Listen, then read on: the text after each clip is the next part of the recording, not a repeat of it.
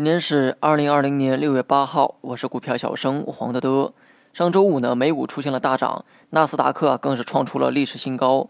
很多人都知道美股涨这么高，是因为非农就业数据远超预期的缘故。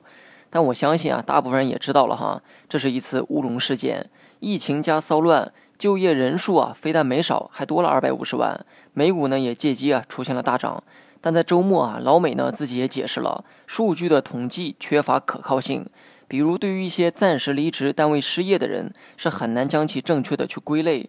这类人啊，可不在少数。想一想，几个月前你不也处在这种状态吗？算你失业，但又并没有真正的离职；算你就业吧，却又没有收入。我们呢，还算幸运的，大洋彼岸，时至今日还未能有效的控制住疫情，加上最近的骚乱，没准啊还会火上浇油。所以，暂时性离职的人呢，远比想象的要多。出于以上原因啊，非农就业数据表现呢就会失真。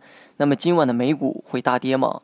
按理说周五的大涨啊是非农数据的功劳，那么数据失真之后，涨幅呢也应该如数的返还才对。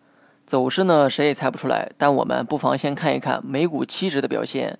截止发稿，美股期指啊仅出现了小幅的整理，即便说接下来呢有下跌的可能，这个跌幅啊也相对有限。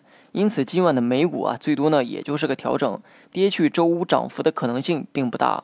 既然美股没有大跌的可能，那么对于 A 股的影响啊就是中性的。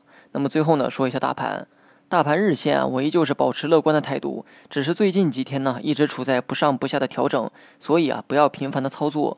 板块方面呢，继续追踪食品、白酒、医疗器械，目前这类股啊均有调整的预期，这既是风险也是机会。短期呢留意调整带来的波动风险，但由于这个整体趋势向好，调整之后啊仍有机会去博反弹。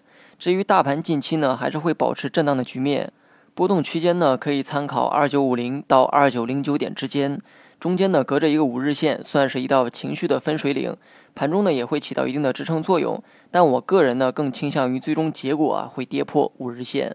好了，以上全部内容，下期同一时间再见。